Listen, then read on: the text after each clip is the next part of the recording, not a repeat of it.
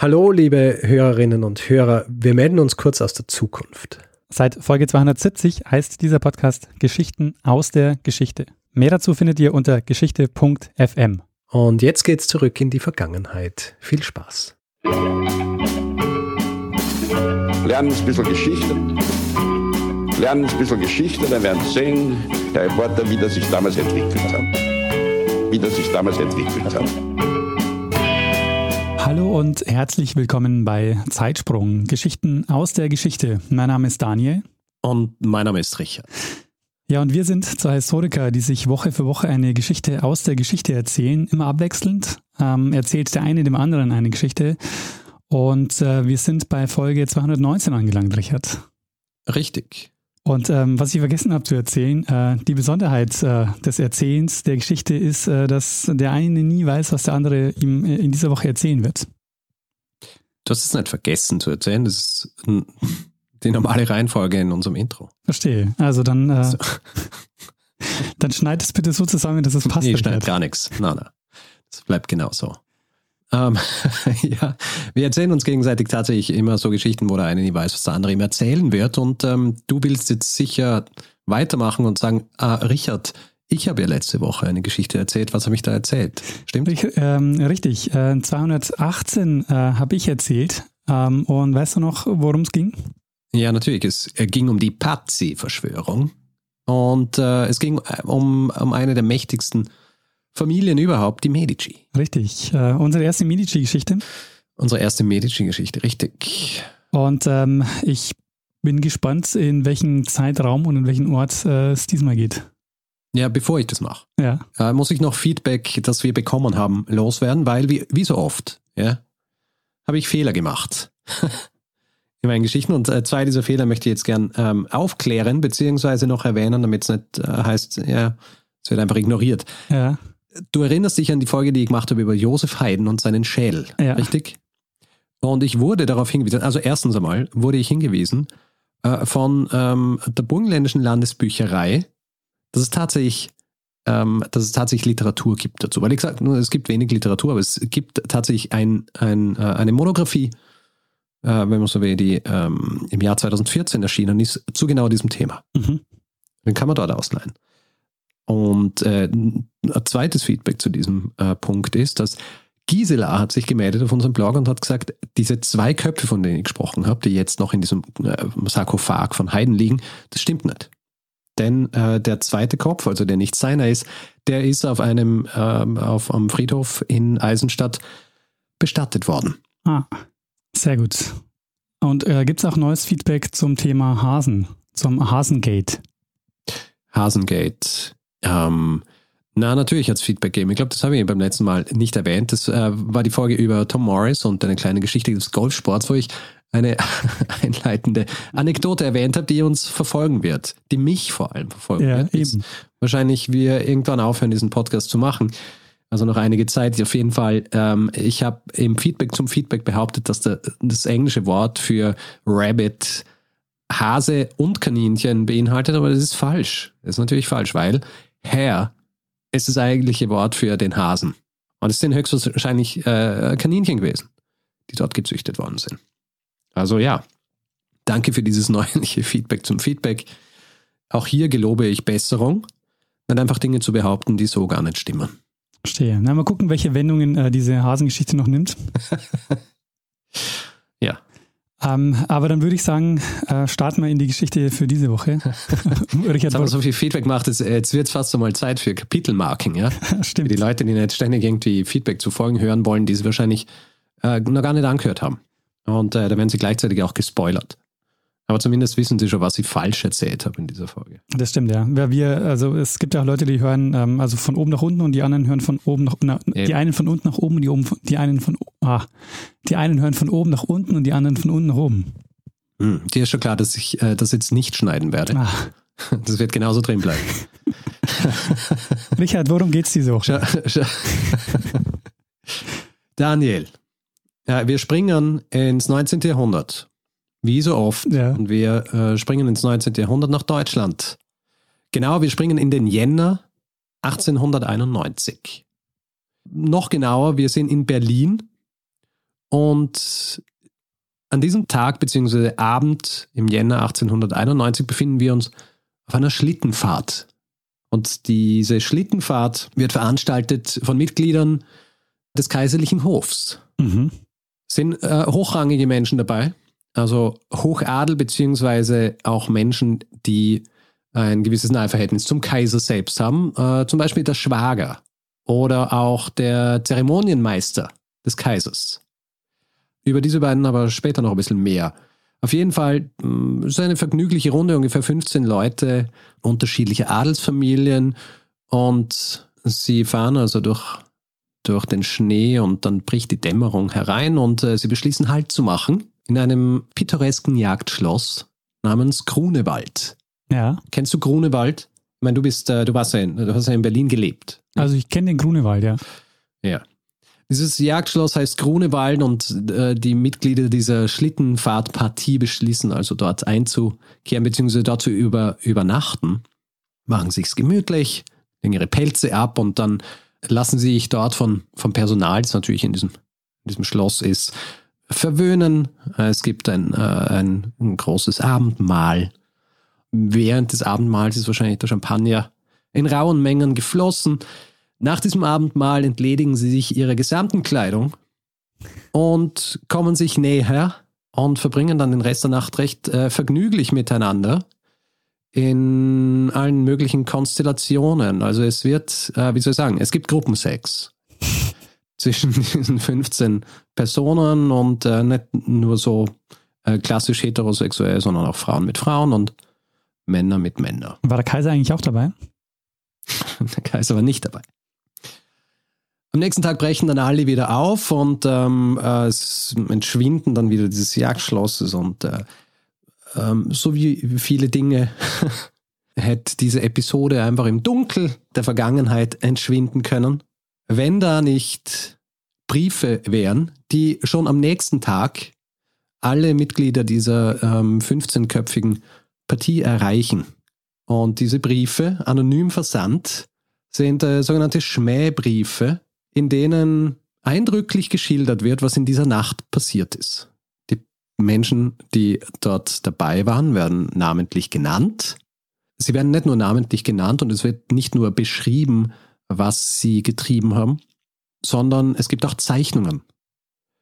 Zeichnungen und Fotografien. Also es gibt äh, pornografische Zeichnungen und es gibt Fotografien von nicht diesen Leuten, aber es gibt äh, Fotografien von den Köpfen dieser Leute, die teilweise so über diese Zeichnungen geklebt worden sind. Wo im Grund genau diese Dinge, die passiert sind, oder man weiß es nicht genau, ob sie wirklich passiert sind, aber die höchstwahrscheinlich passiert sind, beschrieben werden. Also wenn, sie werden erpresst. Äh, Erpressung ist äh, wahrscheinlich der falsche Begriff, weil es äh, wird nichts verlangt dafür, dass äh, stillgehalten wird, weil es wird auch nicht stillgehalten. Es ist nämlich so, ja diese Briefe werden an diese Mitglieder dieser, dieser 15-köpfigen Schlittenfahrtspartie verschickt und die sind ja alle adlig. Ja? Das heißt, äh, die haben so diesen Lebensstil, wo sie zum Beispiel nicht selber ihre Post öffnen, sondern sie sitzen in der Früh beim Frühstück und dann kommen ihre Diener und sie bringen ihnen unter anderem auch ihre Post. Und damit äh, das Öffnen der Post, was ja äh, sehr anstrengend sein kann für Adlige, ja, damit dieser Kelch an ihnen vorübergeht, wurde die Post von ihren, ihren Dienern und Dienerinnen schon vorher geöffnet. Ja. Und wenn du jetzt Diener oder Dienerin von so einer adligen Person bist und du öffnest so einen Brief und äh, dein Auge erhascht plötzlich eine pornografische Zeichnung, dann schaust du wahrscheinlich ein bisschen genauer hin. Und dann ist der Inhalt dieser Briefe plötzlich kein Geheimnis mehr. Ja. Und so verhält es sich dann eben auch bei, bei diesen Briefen. Wer war jetzt noch einmal genau dabei bei diesen 15 Personen? Ich werde jetzt nicht alle aufzählen, aber wir werden ein paar kennenlernen im Zuge dieser Geschichte, die dabei waren. Wahrscheinlich eben äh, wichtigste Person ist Ernst Günther Schleswig von Holstein, der vorhin schon erwähnte Schwager des Kaisers. Also der Bruder der Kaiserin. Und Ernst Günther Schleswig von Holstein ist ähm, generell auch jemand, der schon ein bisschen berühmt berüchtigt ist für Eskapaden. Mhm. So sehr berühmt berüchtigt, dass er einen Spitznamen hat. Und sein Spitzname ist Herzog Rammler. Okay. Andere Personen, die in diesen Briefen äh, quasi beschumpfen werden, ist zum Beispiel auch das Ehepaar Hohenau. Die Frau, Charlotte von Hohenau, die ist eigentlich sehr, sehr umtriebig, aber nicht umtriebig im Sinn von, von sexuell, sondern die, ähm, die ist quasi so ihre eigene Frau. Die, die Sache ist, ihr, ihr Ehemann, der, hm, ich meine, es tut jetzt nicht viel zur Sache, aber äh, sie ist einen Kopf größer als er. Und äh, sie, also rein so vom Augenschein her sind sie, ein ulkiges Paar schon und er ist relativ offen homosexuell auch. Ja, also er, äh, es ist ein offenes Geheimnis und die sind aber halt ein Paar, die ähm, recht, recht lebenslustig sind und sie wird, wie es wahrscheinlich, äh, nicht wie es wahrscheinlich, sondern wie es einfach so ist, wenn eine Frau Dinge für sich macht, wird sie in diesen Briefen auch als, ähm, als Lottchen bezeichnet, beziehungsweise Lottchen von Preußen. Und Lottchen äh, zu jener Zeit war so Slang, wenn man will, für, für Prostituierte. Mhm. Wie ich vorher schon angesprochen habe, diese, diese Geschichte wird öffentlich. Dadurch, dass die äh, Diener und die Dienerinnen das äh, recht schnell mitkriegen. Das verbreitet sich wie ein Laufer. Und es ist auch so, dass diese Briefe nicht nur an diese 15 Personen verschickt werden, sondern im Grunde an den gesamten, an den gesamten Hofstaat. Das heißt, äh, innerhalb äh, recht kurzer Zeit wird der Inhalt dieser Briefe in ganz Berlin bekannt und für die für diese Betroffenen ist es natürlich sehr schlimm, was hier passiert, und zwar aus mehreren Gründen. Also einerseits ist es natürlich peinlich Mhm. für sie, Andererseits ist es auch so, dass hier Dinge behauptet werden in diesen Briefen, die äh, strafrechtlich relevant sind. Ich habe äh, vorhin äh, beschrieben, dass bei, diesen, bei dieser Orgie, die vielleicht stattgefunden hat, auch, äh, also dass dort beschrieben wird, dass das gleichgeschlechtlicher Sex stattgefunden hat zwischen Männern und auch zwischen Frauen, aber strafbar war es zu jener Zeit nur zwischen Männern, der Paragraph 175, und äh, hat mit äh, Kerker bis zu zehn Jahren bestraft werden können. Mhm. Also Homosexualität zu, zu jener Zeit ist ja auch noch als was Widernatürliches und was, was Krankhaftes angesehen worden. Deswegen, so ulkig diese ganze Geschichte klingt, für die Beteiligten war es nicht wirklich ulkig, weil äh, es war eine reale Gefahr, die davon ausgehen hat können. Ja. Um so ein bisschen äh, zu verstehen, warum es für sie zwar eine reale Gefahr sein hätte können, aber höchstwahrscheinlich nicht so schlimm wie jetzt für einen äh, Bürgerlichen zum Beispiel, schauen wir uns vielleicht kurz an, was es mit diesem Hof auf sich hat, äh, an dem diese Personen gelebt haben. Also man hört ja immer so vom, vom, äh, vom Kaiserhof oder generell vom Hof eines Monarchen oder einer Monarchin und man äh, weiß nicht genau, was es ja eigentlich alles umfasst. Mhm. Also sprechen wir ein bisschen über den Hof von äh, Wilhelm II. Generell ist so ein Hof, besteht er aus, aus natürlich dem Monarchen und oder der Monarchin und seiner Familie. Dann aus Beratern, aus Freunden und Bekannten, die entweder die ganze Zeit an diesem Hof sind oder dann eben teilweise am Hof sind, wenn es zum Beispiel um, um Feierlichkeiten oder um Empfänge und solche Dinge geht. Und generell ist es jetzt nicht so eine wahnsinnig hohe äh, oder wahnsinnig große Zahl an Menschen und auch der politische Einfluss ist eher ist eher beschränkt. Im Fall von Wilhelms äh, II. Äh, und seinem Hofstaat war das was anderes. In seiner Regierungszeit besteht dieser Hofstaat aus 3500 Personen und äh, 2320 davon sind Beamte. Ja, Das ist einigermaßen groß, oder? es ist ziemlich groß. Bezahlt wird das Ganze äh, mit staatlichen Geldmitteln aus der sogenannten Zivilliste. Im Fall dieses Hofstaats von Wilhelm II. waren das 20 Millionen Mark und das waren ungefähr 20 Prozent des gesamten Haushalts des Reichs und der Länder. Mhm. Abgesehen von diesen sehr hohen Kosten eigentlich, die außergewöhnlich waren für, Ko- äh, für Königs- oder für, für Monarchenhäuser zu dieser Zeit, hat dieser Hofstaat auch äh, politische Sonderstellung. Wie du natürlich weißt, das Kaiserreich war eine konstitutionelle Monarchie. Mhm. An der Spitze steht der Kaiser, aber dann gibt es natürlich auch das Parlament. Allerdings war dieser, dieser konstitutionellen Monarchie, der, der waren Grenzen gesetzt. Vor allem zum Beispiel, weil der Kaiser selbst die Regierung einsetzen hat können und weil er zum Beispiel auch den Reichstag, also eine der zwei Kammern dieses Parlaments, einfach auflösen hat können, wenn das wollte. Und zusätzlich natürlich hat der Kaiser auch so den Oberbefehl über, über die gesamte Armee gehabt. Und dieser Machtspielraum, den äh, Wilhelm II. zu dieser Zeit gehabt hat, den wollte er auch immer weiter ausbauen und das hat er auch gemacht.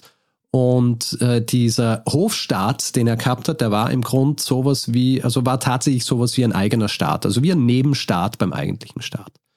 Auch hier war es so, dass jedes Mitglied in diesem Hofstaat war direkt abhängig vom Kaiser. Also der Kaiser hat die volle Befugnis gehabt, diese Leute einzusetzen, aber auch äh, die Befugnis gehabt, diese Leute abzusetzen. Was später auch noch wichtig wird in dieser Geschichte. Was auch wichtig ist, wie so oft bei, wenn viele Leute aufeinandertreffen und wenn es darum geht, dass Macht irgendwie konsolidiert werden muss oder man will, dass die Macht, äh, die zur Verfügung steht, einem selber zur Verfügung steht, hat es in diesem Hofstaat auch sogenannte Hofkreise gegeben, beziehungsweise Hofparteien, die alle immer irgendwie so versucht haben, Einfluss zu üben beim Kaiser, ja, und ein bisschen was abzukriegen von der Macht. Auf jeden Fall, dieser Hofstaat und ähm, auch die Mitglieder dieses Hofstaats, die in, in diese Affäre verwickelt waren, die haben sich natürlich weit über den, den, den bürgerlichen Mitgliedern die, der Gesellschaft gesehen. Ja? Oder sowieso vom normalen Volk. Dass sie jetzt hier vor dieser, vor diesen bürgerlichen Menschen so bloßgestellt werden, auf eine recht peinliche Art und Weise, gleichzeitig aber auch klar wird, dass diese Verfolgung der homosexuellen Handlungen äh, anders gehandhabt wird als jetzt bei Bürgerlichen zum Beispiel, ist schon ein großes Problem gewesen für sie. Und um diese ganze Sache einzudämmen, beziehungsweise der Sache auf den Grund zu geben und auch herauszufinden, wer diese Person war, die diese anonymen Schmähbriefe versandt hat, beschließen sie, die Polizei einzuschalten. Mhm. Der Kommissar, der mit dieser Sache beauftragt wird, ist ein gewisser Eugen von Tausch. Und dieser Eugen von Tausch, ich möchte jetzt in die Tiefe gehen, aber er ist auch selber ein zweifelhafter Charakter und die Art und Weise, wie er seine Untersuchung leitet. Ähm, es, äh, es gibt einige illegale Methoden, die er anwendet. Okay, ja. Die erste Person, die nicht nur von ihm verdächtigt wird, sondern auch von den anderen, ist naheliegenderweise der von mir vorhin schon erwähnte Herzog Rammler. Ja?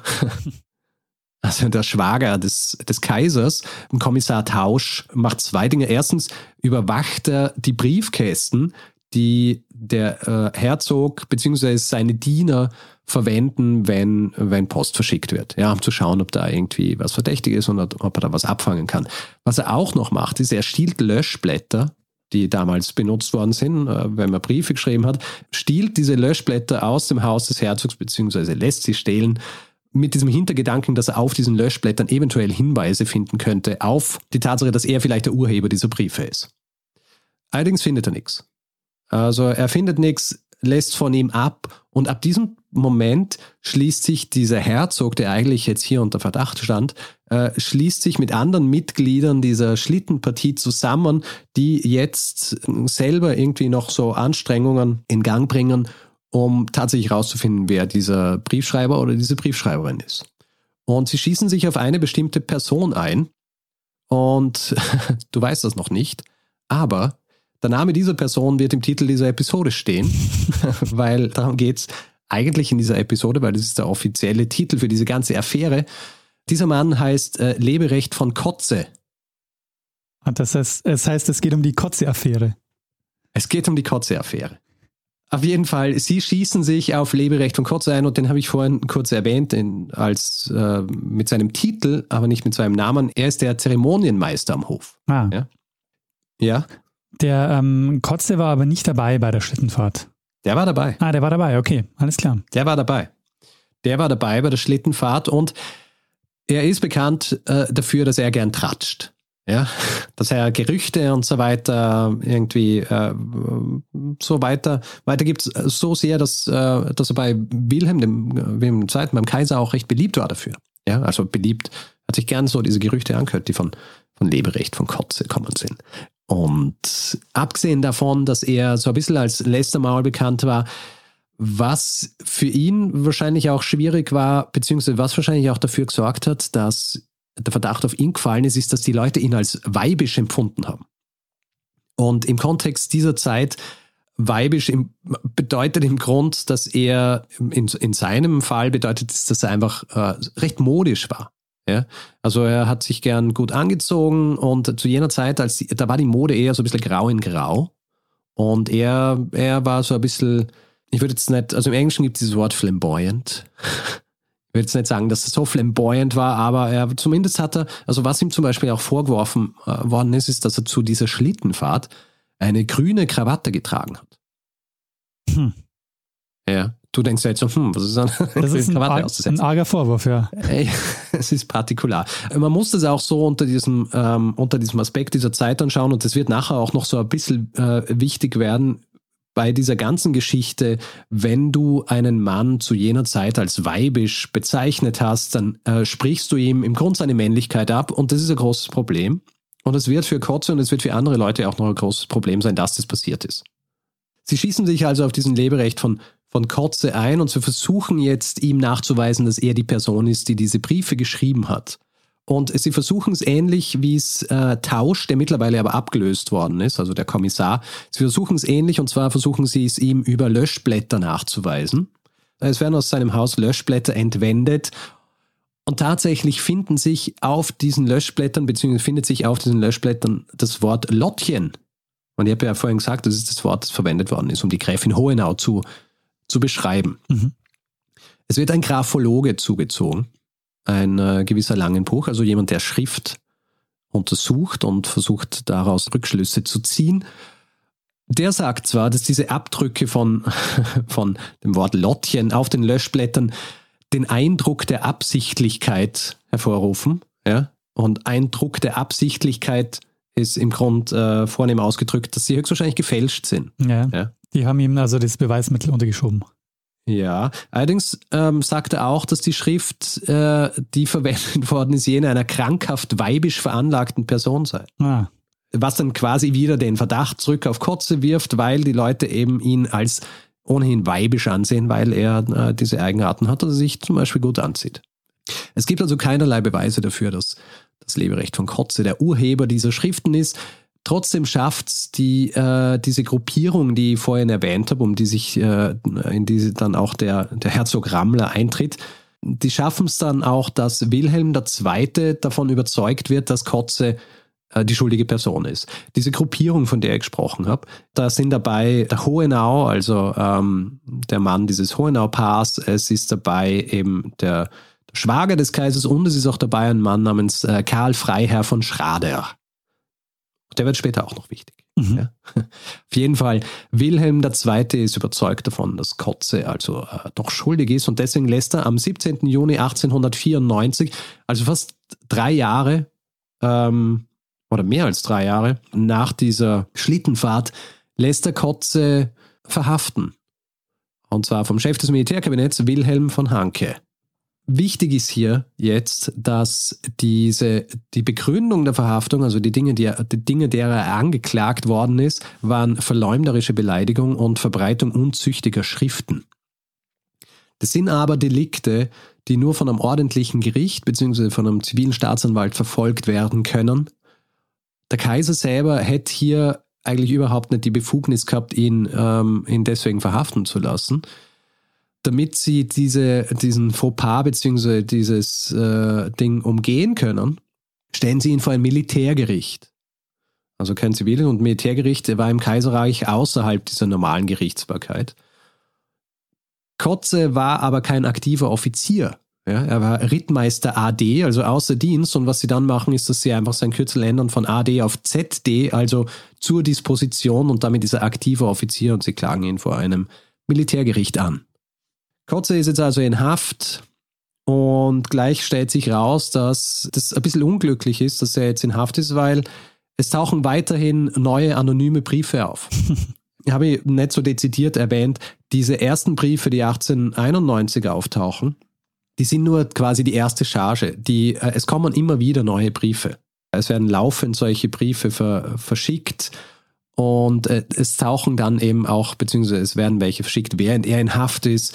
Außerdem in einem dieser anonym versendeten Briefe fordert ein äh, sogenanntes Komitee die sofortige Entlassung äh, Kotzes und äh, falls diese Entlassung nicht stattfindet, drohen sie mit, mit einem weiteren Skandal, der das ganze Kaiserreich erschüttern lassen würde.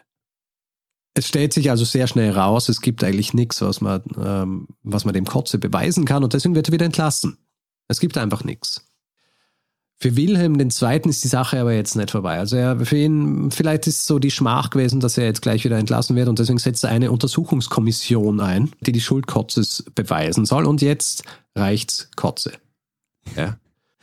Es reicht Kotze und er nimmt sich einen Anwalt Und die einzige Chance, die er sieht, um hier wieder rauszukommen und die äh, quasi auch äh, sein, sein Ansehen und sein Ruf und, und äh, natürlich auch irgendwie so seine Freiheit zu, ähm, zu gewähren, ist, dass er groß rausgeht mit dieser Sache, dass er an die Öffentlichkeit geht. Und er geht zur Presse und er äh, sagt, er ist im Grunde das Opfer einer Verschwörung hier. Mhm. Und er nennt namentlich die Mitglieder dieser Hohenau-Schrader-Gruppe, von der ich vorhin gesprochen habe. Und diese Veröffentlichung, das ist natürlich, äh, das ist katastrophal für den Hof und das ist peinlich für alle Beteiligten an dieser Geschichte. Ja, also du musst dir vorstellen, das sind alles Mitglieder des Hofstaats und sie sehen sich als was Besseres an als das herkömmliche Volk und jetzt werden sie in dieser bürgerlichen Presse bloßgestellt. Und was passiert, wenn du dich bloßgestellt fühlst, wenn du dich in deiner Ehre verletzt siehst, dann musst du diese Ehre wiederherstellen. Und das versucht jetzt einer dieser Mitglieder dieser Gruppe zu machen, und zwar Baron von Schrader. Ah, Baron von Schrader. Bitte? Und es gibt nur einen Weg, um die Ehre wiederherzustellen in dem damaligen Zeitraum. Ja, und was ist das? Ah, das Duell natürlich. Richtig. Ein Duell. Er fordert Kotze zum Duell raus, ungeachtet der Tatsache, dass Duelle eigentlich verboten sind. Mhm. Ja, aber, ähm, was ich, äh, es ist der Adel und der schert sich eigentlich weniger um die, ähm, um die Gesetze. Und äh, sie treten dann wirklich zum Duell an. Es passiert allerdings beiden nichts. Und einige Monate später ist dann auch so, dass nach diesem Untersuchungsausschuss dass, äh, ein neuer Prozess vor einem Militärgericht gegen Kotze gestartet wird. Der wird aber sehr schnell wieder äh, beendet und Kotze wird freigesprochen. Ja? Also eigentlich könnte es jetzt hier zu Ende sein, aber natürlich ist es noch nicht. Es ist jetzt nämlich so, nachdem sich herausgestellt hat, gut, Kotze ist unschuldig, verlangt der Kaiser von allen, die in dieser Gruppe waren, die von Kotze angeklagt worden sind, dass sie sich gegen ihn verschworen haben, er verlangt von ihnen, dass sie sich öffentlich bei Kotze entschuldigen. Machen die meisten auch bis auf drei, unter ihnen zum Beispiel der Oberhofmarschall von Reischach und eben auch wieder dieser Baron Schrader. Der will sich nicht bei ihm entschuldigen. Und Kotze ist jetzt auf seiner Seite äh, in seiner Ehre gekränkt bzw. verletzt und er fordert alle diese drei zu einem Duell auf. Mhm. Äh, was natürlich, äh, wie soll ich sagen, selbstmörderischer Wahnsinn ist, weil du kannst nicht gegen drei Leute antreten und sie beschließen dann auch, dass dieses Duell unter einem sogenannten Kollektivmandat ausgefochten wird. Kollektivmandat. Geschossen, ja. Das heißt, einer tritt für alle drei. Okay, ja. Es tritt einer von diesen drei an am 13. April 1895 und das Ganze endet mit der Verwundung Kotzes am Bein.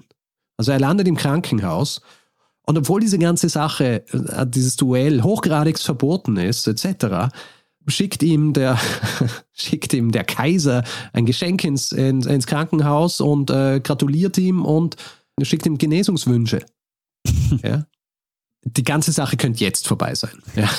Also du hast äh, zwei Duelle ausgefochten, seine Unschuld ist bewiesen, beziehungsweise seine Schuld ist nicht bewiesen worden.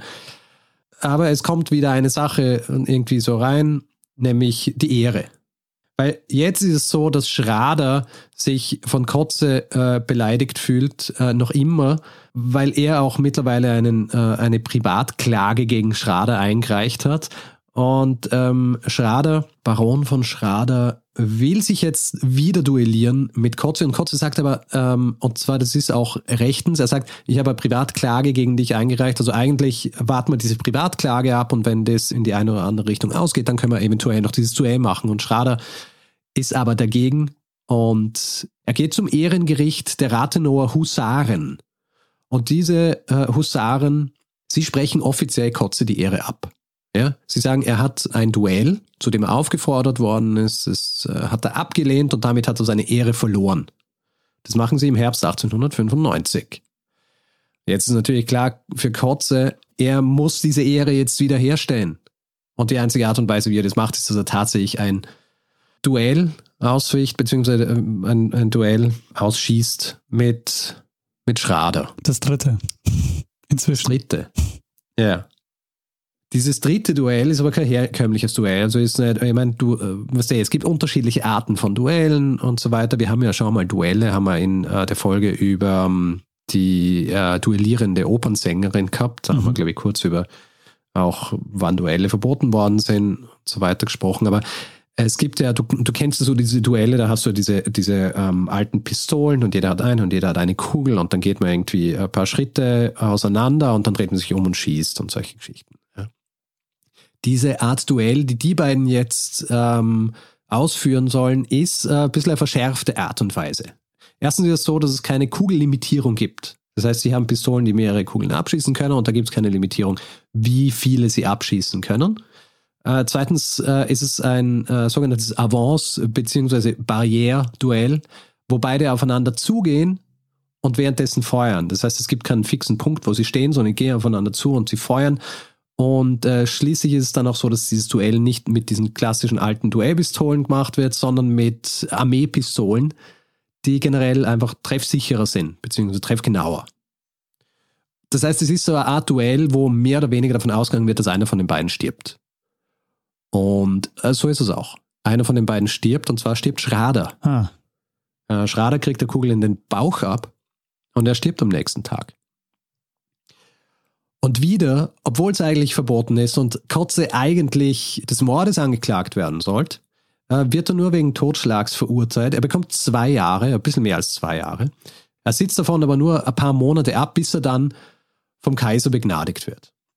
Aber dafür ist seine Ehre wiederhergestellt, oder? Ja, wie? er kommt raus, er zieht sich dann auf seine Güter zurück, wo er auch bleiben wird, und seine Ehre allerdings, die ist wiederhergestellt. Die Folgen fürs Kaiserreich bzw. für den Kaiser sind äh, viel schlimmer als die Folgen für den, äh, für den Kotze. Erstens einmal ist es so, dass die, die Art und Weise, wie der Kaiser im Grunde das du Duellwesen unterstützt hat, so offensichtlich gewesen und so falsch, dass jetzt das Parlament und hier auch vor allem äh, die Sozialdemokraten einen Antrag einreichen, wo sie quasi das Kaiserhaus auffordern, sich stärker gegen die Duelle äh, auszusprechen. Hier ist auch interessant, es geht zwar um diese Duelle, aber andererseits geht es eigentlich darum, dass hier jetzt ganz klar wird, dass dieser, dieser Standesunterschied zwischen den Adligen am Hof und dem Rest der Bevölkerung nicht mehr so hingenommen wird. Und das äh, sieht man hier ganz klar. Also hier, hier werden jetzt diese Stimmen laut, die auch jetzt so einen Punkt haben, an dem sie sich festhalten können und sagen, hier wird es ganz klar, dass mit zweierlei Maß gemessen wird. Zu einem anderen Teil natürlich auch in der Art und Weise, wie mit diesen äh, Vorwürfen der Homosexualität umgangen worden ist. Also es hat zwar Leute am Hof gegeben, die offen homosexuell waren und wo man es gewusst hat, die dann teilweise auch ihrer Position enthoben worden sind, aber generell war das natürlich ganz anders, als äh, wenn du jetzt ein Bürgerlicher wärst und dir wird vorgehalten bzw. vorgeworfen, dass du homosexuell seist. Und eine direkte Folge eigentlich dieser gesamten Kotze-Affäre beziehungsweise ja, diese kurze Affäre ist, dass äh, das Duellwesen quasi wirklich beendet worden ist. Es war ja schon vorher verboten, aber hier ist es dann auch so, dass es immer weniger wird und es ist, ist ein bisschen wiederkommen während, ähm, während der NS-Zeit und hat dann wieder abgenommen und im Jahr 1969 ist der Duellverbotsparagraph sowieso komplett aus dem Strafgesetzbuch gestrichen worden, weil, naja, es hat sich niemand mehr duelliert. Ja. Ja. Vor allem eben auch, weil Ende des 19. Jahrhunderts, beziehungsweise anfangend mit dieser Kotze-Affäre, hat sich auch dieses, dieser Begriff dieser Männlichkeit, die definiert wird über diese Ehre, ähm, angefangen aufzulösen. Dann war es natürlich auch nicht nötig, dass du so diese, dieses Vehikel des Duells hast, um diese Ehre, dieses Ding, das du eigentlich nicht angreifen kannst, wiederherzustellen.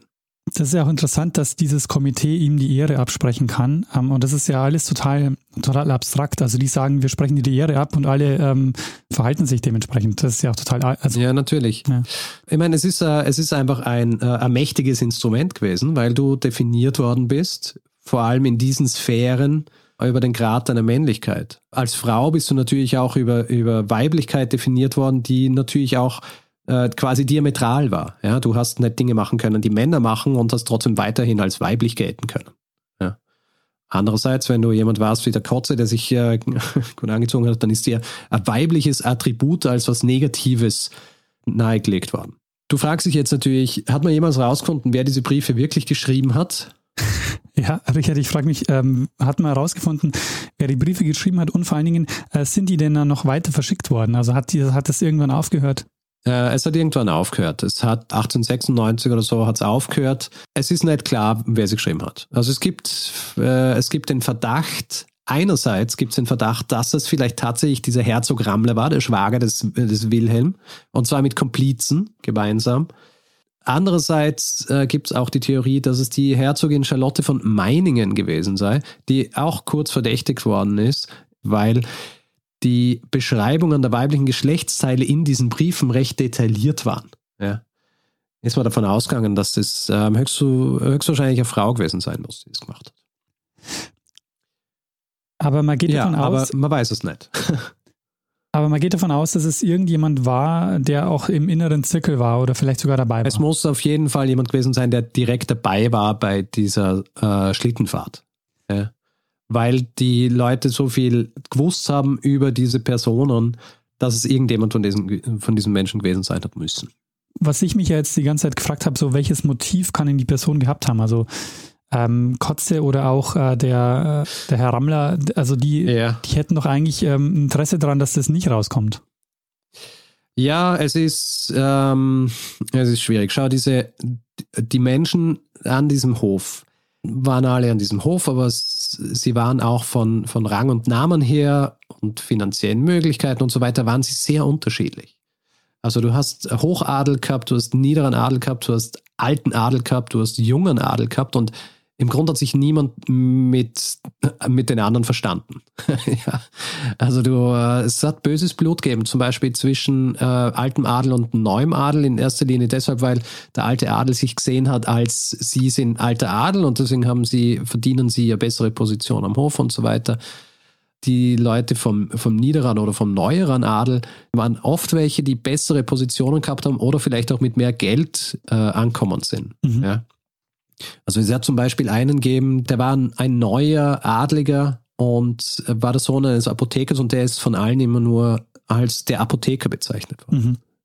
Ja. Also du hast hier viel Missgunst gehabt und unterschiedliche, und weil ich ja vorhin gesagt habe, es hat diese unterschiedlichen Fraktionen oder äh, Faktionen äh, gegeben äh, am Hof, da ist viel intrigiert worden. Und ich nehme mal an, dass einfach diese Briefe dazu gedacht waren. Einerseits wahrscheinlich, um Vielleicht war es auch einfach nur ein, ein, ein, Scherz, den sich jemand erlaubt, der wahnsinnig gelangweilt ist. Ja? Oder es war wirklich einfach auch, um äh, Leute, die man nicht mag, Leuten was auszuwischen. Aber für einen Scherz ist der Aufwand ein bisschen zu groß, oder? Weil ich meine, über 200 Briefe verschicken, das ist schon äh, enormer Aufwand. Ja, muss halt sehr gelangweilt sein. ähm, ja, also es, es ist ja nicht so, dass sie, ähm, dass sie erpresst worden sind. Naja. Ja, ich meine, vielleicht, ähm, vielleicht war es anfangs so ein bisschen als Scherz gedacht.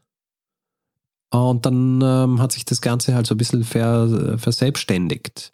Ich meine, für einen Scherz ist dann natürlich auch so, äh, wenn solche Dinge behauptet werden, wie sie in diesen Briefen behauptet werden, das, äh, wie, vor, wie ich vorher schon gesagt habe, das kann sehr, ähm, sehr schlimme Folgen haben für die Leute, die ähm, dieser unterschiedlichen Dinge beschuldigt werden. Ja, absolut. Ähm, ich komme ja immer noch nicht drüber hinweg, dass die Person ja wahrscheinlich dabei war und ja dann auch, ja. also, ähm, also das müsste man in der Gruppe doch gemerkt haben, wenn da sich jemand äh, nicht, nicht wohlfühlt äh, dabei oder. Hm.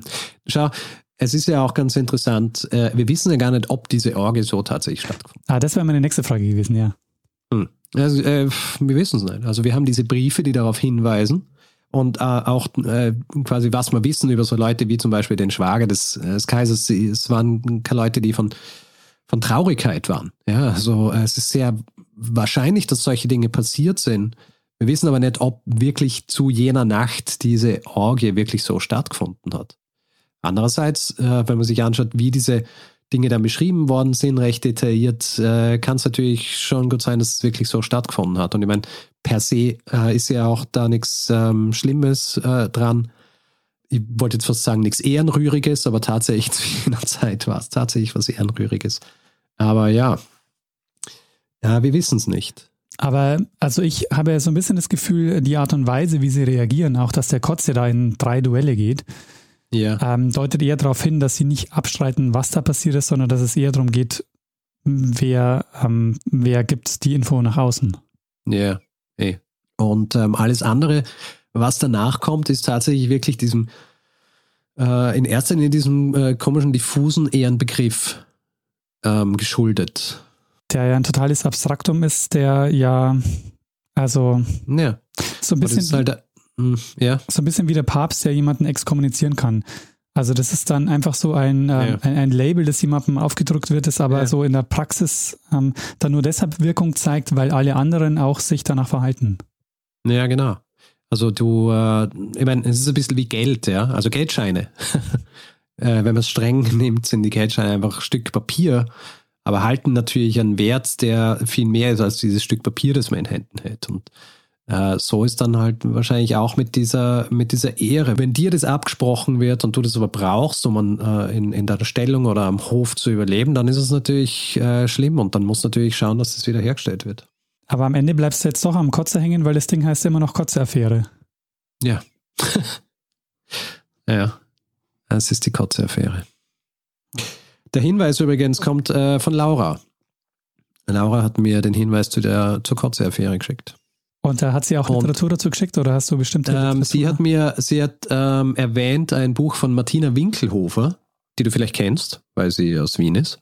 Nee. Die hat ein Buch geschrieben, Eine feine Gesellschaft und diese Sammlung an Geschichten über Skandale und Intrigen an europäischen äh, Königs- und Kaiserhäusern. Und ah. dort ist Dort ist diese Geschichte auch drin zu finden und sie basiert ihre Infos in erster Linie auf äh, einer Publikation von Wolfgang Wippermann, mhm. einem Historiker, der diese ganze Sache untersucht und in einem Buch veröffentlicht hat namens Skandal im Jagdschloss Grunewald im Jahr 2010. Hm. Äh, sind denn die, ähm, diese Briefe mittlerweile im Netz verfügbar? Also kann man sich die angucken? Äh, ich, muss, ich muss da ganz ehrlich sagen, ich habe zu wenig äh, gesucht danach, aber ich kann mir vorstellen, dass sie irgendwo zu finden sind, wenn man ähm, genau schaut. Vielleicht schaue ich, dass ich noch welche finde, bevor ich das ganze Ding hier geschnitten und veröffentlicht habe. Sehr schön dann kann ich es irgendwie in die. Also ich nehme mal an, dass die, das Copyright hier von niemandem eingeklagt wird. Ja? Ich meine, eh schon lang vorbei, aber selbst äh, dann wird der anonyme Schreiber oder Schreiberin hier nicht. So könnte man noch, so könnte man an den Urheber kommen. ja, so ah, eine Falle stellen. Wenn dann plötzlich die Estate of Hohenau oder sonst wie anklopft und sagt, entschuldigen Sie. Das ist wohl äh, unser Copyright. Ähm, es gibt noch einiges mehr zu sagen über so diese Welt in dieser Klasse, beziehungsweise diese Klassenunterschiede und Standesunterschiede und auch die Art und Weise, wie, was der Unterschied war, wie ähm, Frauen beschrieben worden sind oder was für ähm, Folgen das für die Frauen, wie zum Beispiel die Charlotte von Hohenau gehabt hat, dass sie so beschrieben worden sind für den Fortgang der Affäre habe ich mich eben hier in erster Linie auf die äh, Reaktionen bei den Männern äh, fokussiert, weil das im Grunde die äh, Dinge waren, die dann so diese Folgen gehabt haben, diese weitreichen, wie wir es jetzt dann gesehen haben mit, äh, mit den Duellen etc. Mhm. Aber wer da noch mehr drüber äh, lesen will, dieses Buch von Wolfgang Wittermann ist, äh, Wolfgang Wippermann, ist sehr lesbar und es ist auch nicht wahnsinnig lang, also es sind, glaube ich, 160 Seiten oder so. Sehr schön.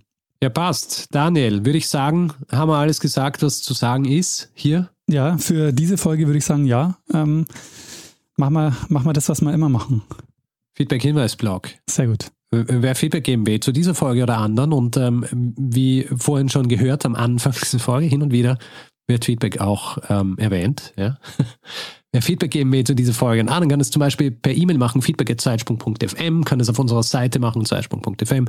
Auf Twitter sind wir auch, ähm, auf Facebook sind wir auch, ähm, auf Spotify kann man uns zwar kein Feedback geben, aber man kann uns folgen und wer uns reviewen will, Sterne vergeben etc., kann es zum Beispiel auf ähm, Apple Podcasts machen, ehemals iTunes oder auf panoptikum.io. Außerdem gibt es eine Möglichkeit, uns finanziell zu unterstützen. Ähm, wenn ihr uns helfen wollt, hier jede Woche eine Geschichte zu erzählen, dann würden wir uns freuen, wenn ihr uns ein bisschen was in den Hut werft und uns äh, damit äh, unterstützt.